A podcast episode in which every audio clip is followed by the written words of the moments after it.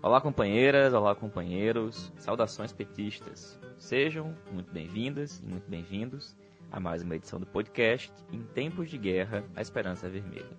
Hoje é sexta-feira, dia 24 de julho, e começamos a edição de hoje com uma homenagem a Sérgio Ricardo, falecido esse dia 23 de julho em decorrência da Covid-19. Olho aberto, ouvido atento e a cabeça no lugar. Cala a boca, moço, cala a boca, moço. Do canto da boca escorre metade do meu cantar. Cala a boca, moço, cala a boca, moço. Eis o lixo do meu canto que é permitido escutar. Cala a boca, moço, fala. Olha o vazio nas almas, olha um violeiro de alma vazia. Olha o vazio nas almas, olha um violeiro de alma vazia.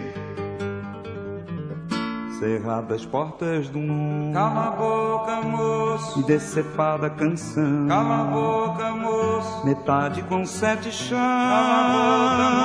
boca, nas grades do meu porão. Cala a boca, moço. A outra se gangrenando. Cala a boca, moço. Na chaga do meu refrão. Cala a boca, moço. Cala o peito, cala o beijo, cala a bolsa, cala a bolsa. Olha o vazio nas almas, olha um violeiro de alma vazia. Olha o vazio nas almas, olha um violeiro de alma vazia. Mulata, mula, mulambo, milícia, morte, morão. Cala a boca, moço, cala a boca, moço. Onde amarro a meia espera cercada de assombração. Cala a boca, moço, cala a boca, moço. Seu meio corpo apoiado na muleta da canção. Cala a boca, moço, fala. A canção Calabouço foi inspirada em Edson Luiz, estudante assassinado pelos militares no restaurante Calabouço, em 28 de março de 68. E é apenas uma das diversas canções de protesto de Sérgio Ricardo, autor de Deus e o Diabo na Terra do Sol, trilha sonora do filme de Glauber Rocha. Nem pavor, nem euforia, nem a cama, nem caixão.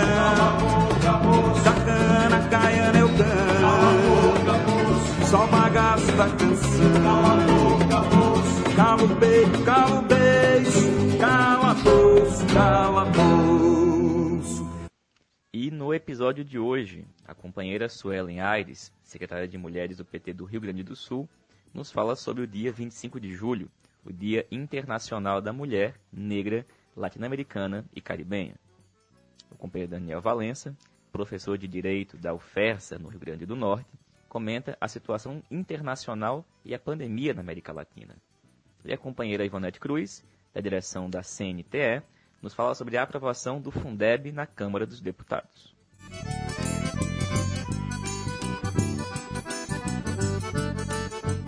Mas primeiro, um informe sobre a reunião do Diretório Nacional do PT que ocorreu ao longo de todo o dia de hoje. A reunião foi dividida em duas partes, em dois momentos, com um turno pela manhã e outro à tarde. Pela manhã, toda a reunião foi transmitida e o conteúdo está disponível nos canais do PT.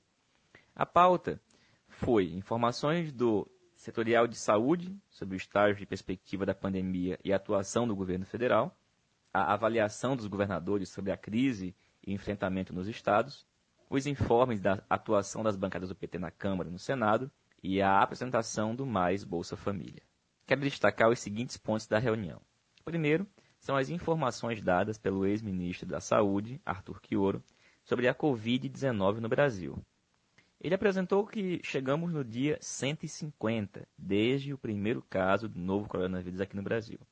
E a gente tem hoje 2.287.475 casos, com cerca de 85 mil mortes. Lembrando sempre que são dados subestimados, porque o Brasil segue com um imenso número de subnotificações. E desde a semana 21, nós seguimos com um patamar elevado de estabilização, com mais de 7 mil mortes por semana. E, segundo o Quioro, até 1 de outubro, a gente deve estar entre 138 mil e 200 mil óbitos. O quadro epidemiológico, portanto, é marcado por muita incerteza e o impacto sobre a população mais vulnerável e os povos indígenas é brutal. Ele destaca principalmente que, ao contrário do que tenta se dizer, a Covid-19 não é democrática. Ela atinge principalmente os mais pobres e os mais vulneráveis. Além do que ouro, pelo setorial de saúde, falou também a companheira Eliane Cruz, fez um informe sobre os dois encontros nacionais que o setorial de saúde realizou no último mês. Falou em seguida o governador Wellington Dias, do Piauí, que falou sobre como ele está enfrentando a pandemia lá no estado, em que eles conseguiram manter uma taxa elevada de isolamento e isso permitiu que o Piauí não tivesse nenhuma de suas regiões de saúde em colapso. Depois falaram os líderes do PT na Câmara e no Senado. E destaco a avaliação feita pelo líder do PT na Câmara, MVR, de que de março até agora nós conseguimos aprovar algumas coisas muito importantes, como a renda básica emergencial, o Fundeb, e o fato da bancada do PT já ter conseguido apresentar e aprovar mais de 50 projetos. No entanto, na opinião dele, a partir de agora o governo deve avançar com uma pauta brutal, e que uma delas, por exemplo, é a reforma tributária. Em seguida falaram o vereador Eduardo Suplicy e a ex-ministra Tereza Campelo, que trataram do tema renda básica, claro que de formas muito diferentes. Eu sugiro que vocês, inclusive, que caso possam, assistam a apresentação da Tereza Campelo, que falou da proposta do Mais Bolsa Família. E por fim, falaram ainda o líder da minoria na Câmara, Zé Guimarães, a governadora Fátima Bezerra, do Rio Grande do Norte, falou ainda a Dilma e também o Lula. A reunião se encerrou por volta das 12h30 e retornou à tarde. E nessa parte da tarde ela não foi transmitida e tratou de um único ponto, que era o planejamento da Fundação Perseu Abramo. E essa apresentação foi feita pelo companheiro, que é presidente da Fundação, Aloysio Mercadante. Depois da apresentação do Mercadante, teve uma série de intervenções que trataram de diversos pontos, né, dos projetos e do funcionamento da Fundação. E essa reunião terminou por volta ali das 5 da tarde.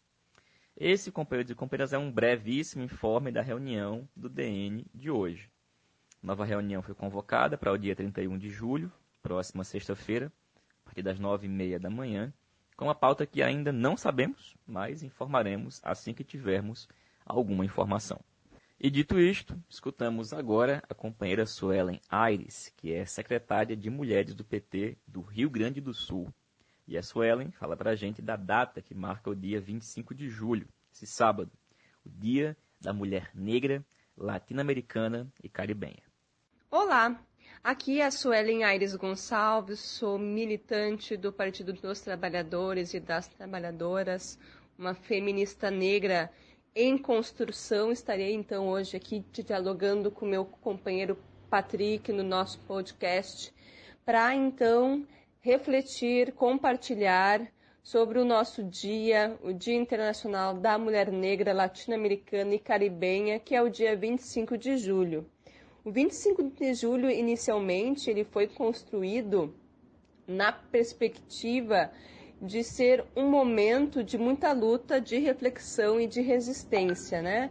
Essa data, então, foi idealizada ainda nos anos 90 e no ano de 1992 houve, então, um encontro, um primeiro encontro de mulheres negras latino-americanas e caribenhas na República Dominicana com a participação de mais de 32 países da, da, nossa América Latina e do Caribe na perspectiva de definir estratégias para enfrentar o racismo na perspectiva feminista. Então, este processo de se pensar o julho nas pretas, de pensar uma data na perspectiva de reflexão, mas também de se pensar estratégias conjuntas, ela foi uma construção ainda dos anos 90 e no ano de 2014 nós tivemos instituído então o Dia Nacional de Teresa de Benguela e da Mulher Negra, sancionada então pela nossa presidenta legitimamente eleita Dilma Rousseff.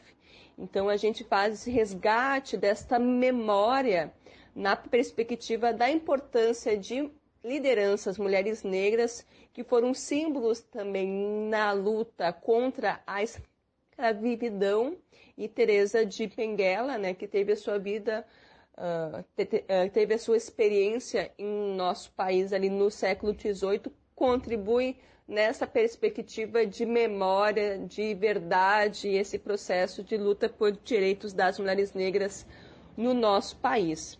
Então, é um, é um período para nós, mulheres negras, de muita reflexão na perspectiva da gente compreender como as hierarquias de gênero e raça uh, que nós, que é base do sistema capitalista uh, na nossa experiência uh, colonial, se coloca para as mulheres negras, né? Então, de um processo de violência, desde a da captura em África até o processo colonial de escravidão de corpos negros e até as formas mais sofisticadas do racismo estrutural na sua forma institucional de como atua diante das nossas instituições, sejam elas a família, a igreja, as instituições de segurança e o próprio Estado brasileiro.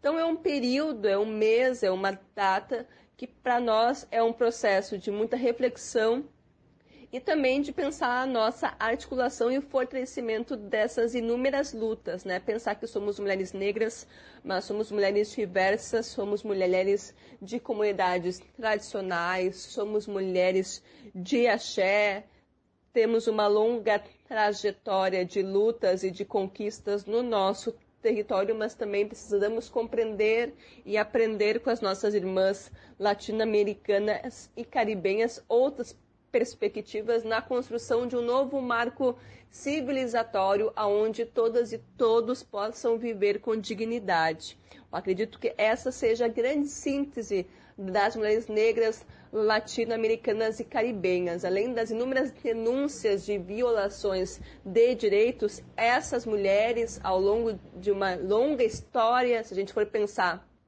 as nossas mais contemporâneas, como Sueli Carneiro, como Lélia Gonzalez, ah, como a nossa sempre ministra Luísa Barros, foram e são mulheres que construíram na perspectiva de uma mudança, ah, de uma ruptura com essa sociedade marcadamente racista e marcadamente machista, na perspectiva de uma construção de um novo pacto civilizatório, de um pacto na perspectiva de que todas as vidas importam, que vidas negras importam, nós precisamos pensar uh, políticas públicas de reparação histórica para, com a população negra em nosso país. Nós precisamos também uh, pensar políticas públicas uh, na perspectiva da igualdade racial, né, das igualdades raciais, né, para com todo. Então, o Julho das Pretas é um momento de denúncia sobre o extermínio do povo negro que está em curso desde a fundação do nosso país a este projeto é um projeto construído na perspectiva do extermínio do fenótipo negro, do corpo negro. E se nós resistimos é porque nós tivemos articulações, nós nos aquilombamos, porque resistimos, e também precisamos refletir o papel dos brancos na perspectiva de uma sociedade antirracista. Então, além de a gente pensar nesse espaço como um espaço de denúncia, espaço de articulação, é a gente refletir que a luta contra o racismo é uma luta de negros e brancos na perspectiva de uma sociedade antirracista, assim como uma sociedade livre do machismo é uma tarefa de mulheres e de homens comprometidos com a igualdade. E nesse sentido, o Júlio das Pretas, para nós, mulheres do PT, também tem um peso importante para a gente pensar o cenário na qual nós estamos hoje um cenário de uma crise sanitária, de saúde, política, econômica, na qual nós visualizamos que corpos que estão na linha de frente do no enfrentamento a um vírus invisível, mas também que corpos que estão, infelizmente, nos piores postos de trabalho, nos trabalhos mais precarizados, que corpos que terão direito à vida com dignidade, que corpos serão ceifados numa construção de genocídio que se reatualiza hoje no processo de uma pandemia. Então, para nós seriam essas reflexões. Gostaria de agradecer a oportunidade para Patrick de a gente poder estar conversando um pouquinho sobre o 25 de julho. Seguiremos firmes e fortes na luta por uma sociedade antirracista e uma sociedade antimachista, uma sociedade não homofóbica e uma sociedade antifascista. Obrigada, querido. Até mais. Valeu, Suelen. Muito obrigado, companheira. E a gente escuta agora o companheiro Daniel Valença, que é professor de Direito da Universidade Federal Rural do Semiárido, a UFERSA, e também vice-presidente do PT do Rio Grande do Norte. Daniel nos fala sobre a situação internacional, a pandemia e também sobre o conteúdo, né, Daniel, de uma certa nota assinada pela Secretaria de Relações Internacionais do PT. Olá, Patrick. Olá, ouvintes do podcast Em Tempos de Guerra, Esperança Vermelha. Olha, Patrick, essa semana nós tivemos o aniversário da Frente Sandinista de Libertação Nacional. Foi ontem, nesta quinta-feira, 23 de julho. A Frente Sandinista completa 59 anos e ela foi a responsável por derrotar a ditadura da família Somoza na Nicarágua. Também está de aniversário a Telesur, o canal interestatal que busca apresentar a realidade latino-americana e mundial a partir de uma perspectiva de trabalhadoras e trabalhadores da região. A Telesur completa 15 anos e quem quiser assistir, acompanhar, é só procurar telesurtv.net, bem como Instagram, YouTube e demais canais. Também tivemos, Patrick, vitória das classes trabalhadoras contra o capital. Se aqui no Brasil a reforma da Previdência avança, retirando direitos dos servidores, de trabalhadores e trabalhadoras em plena pandemia, no Chile e no México houve conquistas parciais, mas importantes. No Chile, com 116 votos a favor, 18 contra e 5 abstenções, o governo Sebastião Pinheiro foi derrotado na Câmara. Foi aprovada uma lei que permite que ao redor de 11 milhões de chilenos e chilenas retirem entre 1.250 a 5.400 dólares de seus fundos de pensão das AFPs. Aquele mecanismo de previdência privada instituído ainda pela ditadura sanguinária de Augusto Pinochet. Importante lembrar que em 40 anos em operação desse mecanismo, o sistema sofre críticas fortes e foi um dos grandes fundamentos das mobilizações de massas, que incluíram centenas de milhares, milhões de pessoas no ano de 2019 contra o governo Sebastião Pinheira e a favor da superação de toda a estrutura, seja política, seja econômica, erguida durante a ditadura Pinochet. As FPs acumularam 200 bilhões de dólares, o equivalente a 80% do PIB chileno. Então é uma conquista muito parcial, mas é o primeiro revés legal que este mecanismo sofre no Chile. Bom, no México, o governo de López Obrador enviou para o Congresso uma primeira proposta de reforma do sistema de previdência que foi implementado em 1997 com a criação das FPs, a realidade do México é que apenas um em cada quatro idosos recebe uma pensão para a qual contribuíram. Estima-se que 80 mil mexicanos vão atingir a idade de aposentadoria em 2022, mas que sete em cada dez não acumularão as 1.250 semanas necessárias de contribuições. Ou seja, um sistema muito aproximado do chileno, em que as pessoas contribuem, fundos privados lucram reproduzem o capital e, ao final, trabalhadores e trabalhadores vivem a sua fase da melhor idade sem a proteção da Seguridade Social, sem um Estado. Quando o trabalhador se aposenta no México, ele recebe em média apenas 30% do salário.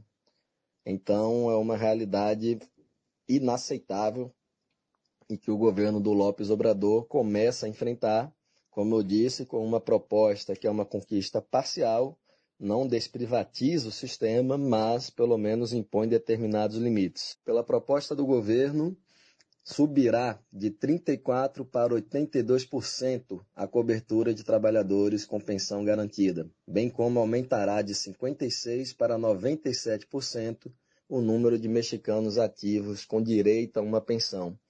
As novas regras também vão reduzir a exigência de 25 anos de contribuição para 15 anos. Também haverá um aumento do aporte total para a pensão de 6,5% para 15%, sem haver um aumento da contribuição de trabalhadores.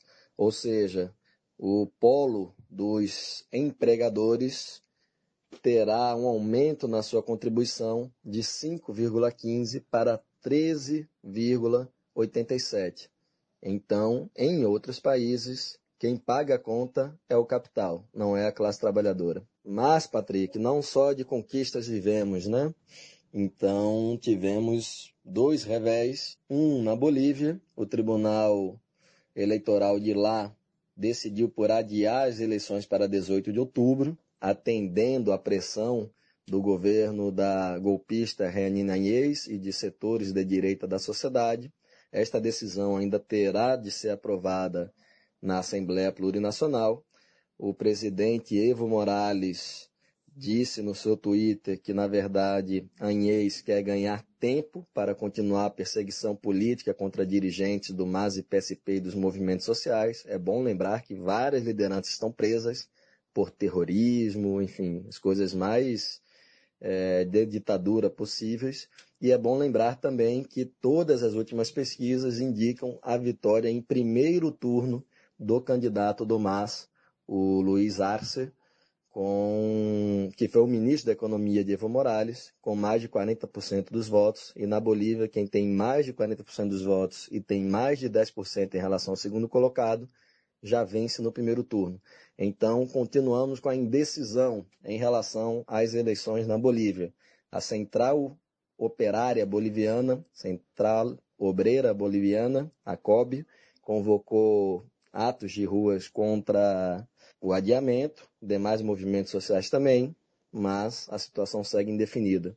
Por fim, Patrick, no Equador houve a suspensão do registro da sigla partidária Força Compromisso Social, que é o partido no qual se encontra a Revolução Cidadana do Rafael Correa e, de acordo com o órgão eleitoral desse país, esta força, que é a principal força das classes trabalhadoras no Equador, está impedida de participar das eleições equatorianas de 2021, atendendo à pressão do presidente ditador Lênin Moreno, aquele que foi eleito pelo Rafael Correia e depois traiu não só a organização partidária, mas as bases populares que nele votaram, e desde esse período está implementando a política neoliberal no Equador, em que nós vimos em 2019 a tentativa da reforma trabalhista por parte do governo e que redundou em atos massivos, com mortes e mais de 1.400 feridos, e vimos agora em 2020 que o Equador e especialmente Guayaquil foram devastados pela Covid-19, né? Em que as pessoas, inclusive os corpos, eram colocados em, nas ruas, ou as pessoas morriam em casa porque não havia nenhum suporte do sistema de saúde e nem do sistema funerário. Um verdadeiro terror. Bom, o Partido dos Trabalhadores, por meio do Romênio Pereira, o secretário de Relações Internacionais do PT, emitiu uma nota em solidariedade a Rafael Correa, a sigla partidária, aos militantes, Acontece que o final da nota diz, entre aspas, o PT não aceita mais este movimento antidemocrático em nosso continente, que viola o Estado de Direito e exige o respeito à vontade do povo equatoriano e a volta do país à legalidade. Eu não sei se por ato falho ou se por defender isto mesmo, mas este mais não condiz com a nossa realidade atual.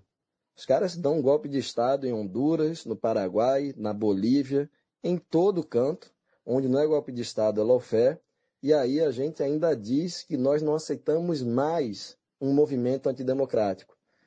Então, me parece que é bem simbólico que, inclusive, quando fazemos notas em solidariedade contra os ataques antidemocráticos, fascistas, etc., da direita, por vezes aparece que a nossa posição não tem a firmeza que deveria ter.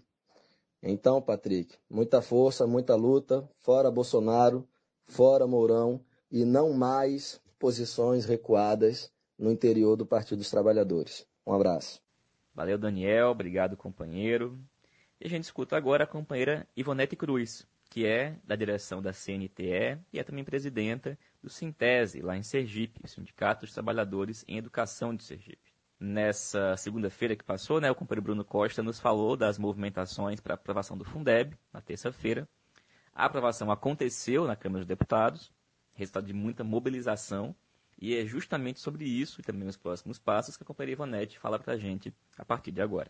Olá, olá companheiros e companheiras. É, o dia 21 de julho de 2020 pode ser considerado como um dia histórico para os trabalhadores e trabalhadoras em educação, estudantes e sociedade em geral. Por que, que o dia 21 de julho é um dia que pode ser considerado um dia histórico?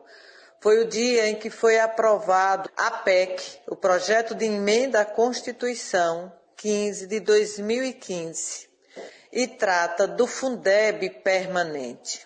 Para que todos entendam, o Fundeb é o Fundo de Educação Básica, é o Fundo de Desenvolvimento da Educação Básica. O Fundeb é toda a política de financiamento da educação. Nós, trabalhadores e trabalhadoras em educação, não podemos imaginar um país que não pense e que não se preocupe e que não construa uma política de financiamento para a educação pública, que garanta a educação pública como um direito para todos e todas. E para que isso aconteça, é preciso que seja garantida uma política de financiamento. E o Fundeb faz parte dessa política de financiamento da educação pública. O a primeira política de fundo que foi constituída foi o Fundef, de 1996, que atendia apenas ao ensino fundamental. Em 2006, o Fundef passou a ser o Fundeb, o Fundo da Educação Básica, que atende a toda a educação básica, desde a educação infantil ao ensino médio. No entanto, o Fundeb ele foi constituído como uma política transitória com tempo para acabar. E o tempo de término dessa política transitória seria, será agora dezembro de 2020 não aprovar nenhuma, nenhuma outra política de financiamento da educação seria simplesmente a possibilidade de destruição da educação pública como um direito constitucional garantida pelo Estado. Então, o ano de 2000, ah, desde 2015, que tem todo um processo de discussão em torno do Fundeb permanente, da aprovação do projeto de lei, já teve várias emendas, já teve vários debates. Num determinado momento se tentou colocar o salário educação como recurso do Fundeb e houve uma resistência muito grande para que o salário educação não fizesse parte do recurso do Fundeb, porque ao invés de aumentar ia diminuir, ia tirar uma verba importante porque o salário educação é responsável pelo livro didático, pela alimentação escolar, pelo transporte escolar. E a luta continuou em defesa da, da aprovação da emenda da Constituição do Fundeb permanente.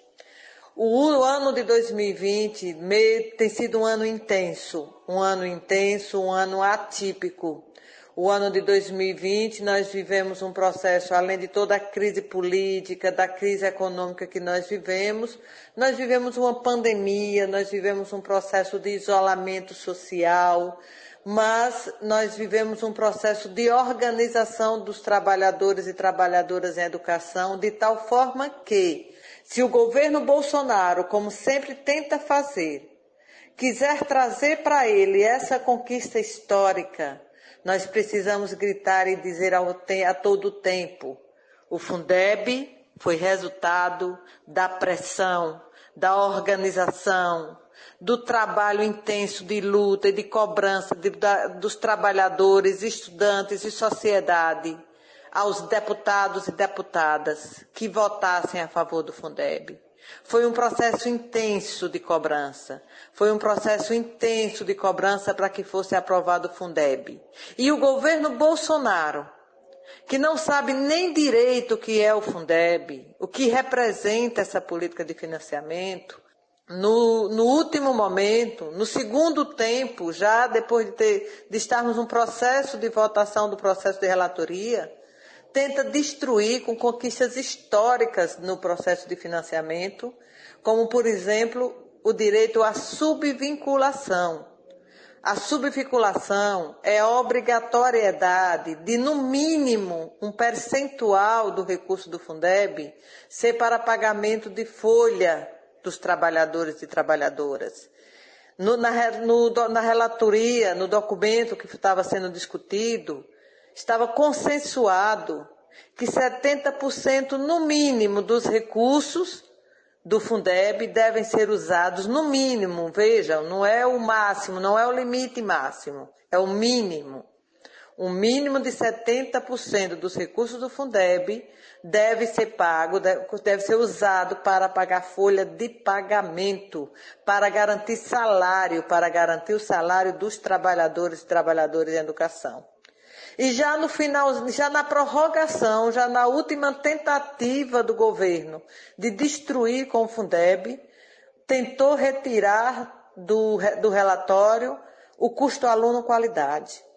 Nós compreendemos que constar no relatório do Fundeb o custo aluno qualidade é estar posto na Constituição quais são os insumos indispensáveis para que nós tenhamos uma educação de qualidade que são escolas estruturadas, que são salas de aulas em condições de se, de se ensinar e os estudantes aprenderem, quadras poliesportivas, laboratórios, alimentação escolar com, com dignidade, transporte escolar. Então, um conjunto de, de, de insumos que são indispensáveis para que a educação seja de qualidade, ela se dá através da aprovação, da regulamentação do, de quanto custa um aluno. E simplesmente o governo federal tenta, numa manobra, retirar.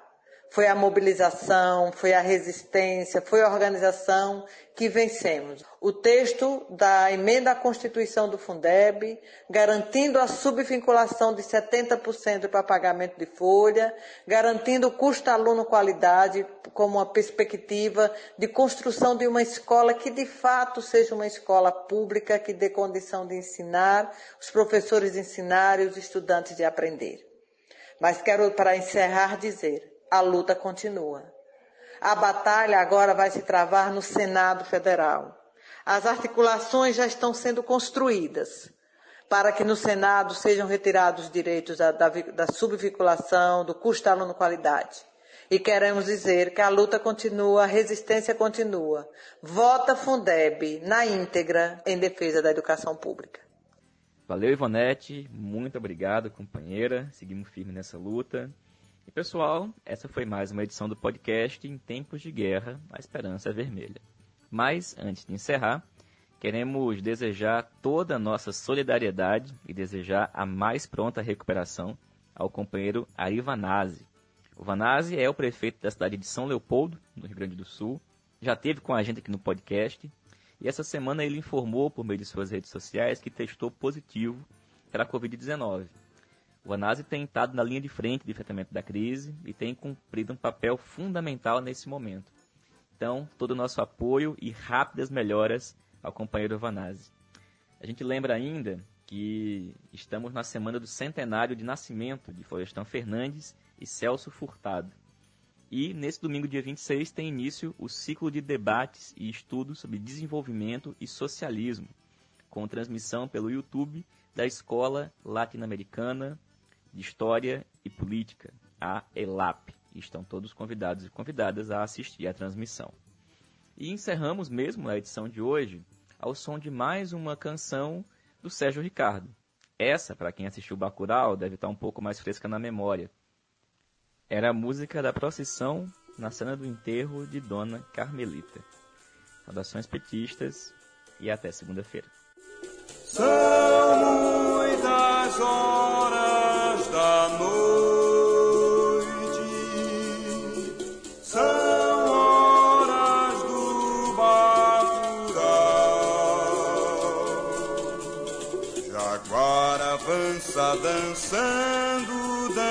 dançam caipora e babau.